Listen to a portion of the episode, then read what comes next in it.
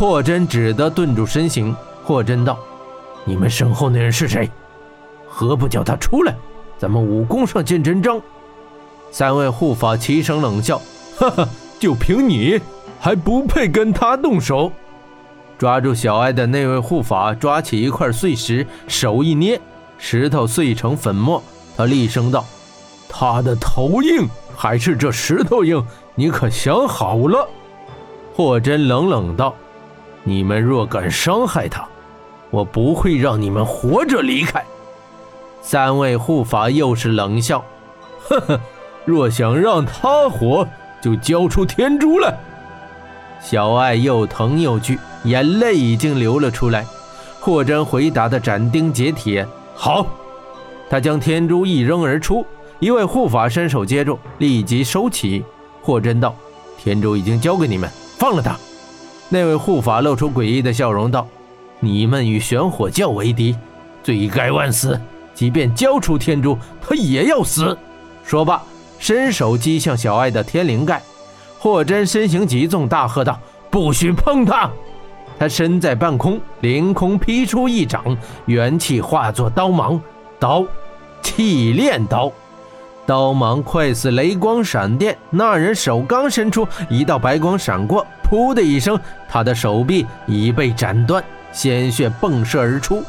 而另外两位护法也是惊恐无比，他们无法想象还有这样的武功。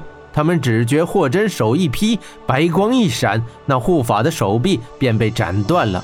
他两人不敢多想，抓起断臂护法，身形掠起，顿时消失的是无影无踪。地面上只留下一道长长的刀痕。霍真并未追赶，而是走到小爱的身边，用真火元气将小爱腿上的冰缓缓化掉。小爱双腿还是感到一阵阴寒难挡，无法支撑，整个人是跌倒在霍真的怀里。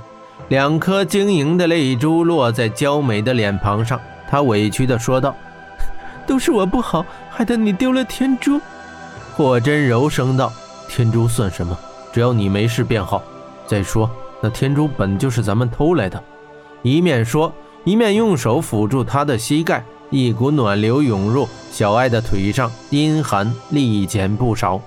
小爱展颜道：“什么？咱们是我辛苦偷来的。哼，等本小姐腿好了，非要把它再偷回来。”躺在霍真的怀里，他只觉得温馨甜蜜，连腿上的疼都给忘了。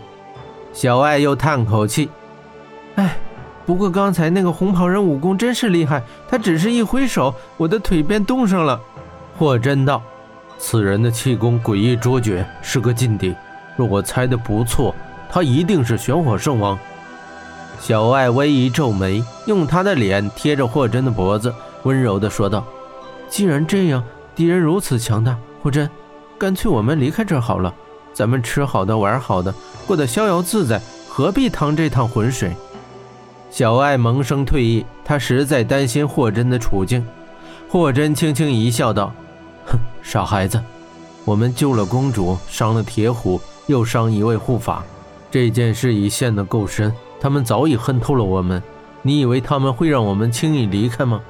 而且他们的阴谋在即，这里这么多无辜善良的人，还有温莎小兵，你舍得丢下他们不管吗？小爱摇摇头道：“是有些不舍，可是……”他还想说什么，霍真已用手轻轻遮住了他的嘴。霍真柔声道：“现在你只要好好休息，剩下的交给我。”小爱抱紧霍真，脸在他脖子上轻轻蹭着。虽然刚经历一场恶战，此刻的他却觉得无比的甜蜜。霍真温暖的手抚在他的膝盖，他的娇脸一阵红晕，他再也忍不住，樱唇在霍真的额下轻轻一吻。霍真轻抚他的头发，笑道：“傻丫头。”面对小爱，他总是报以微笑。他能感觉到小爱对自己的感情，但他却不敢完全接受。多年前，他就已将自己的内心封闭，再也不敢全力去爱任何一个女人。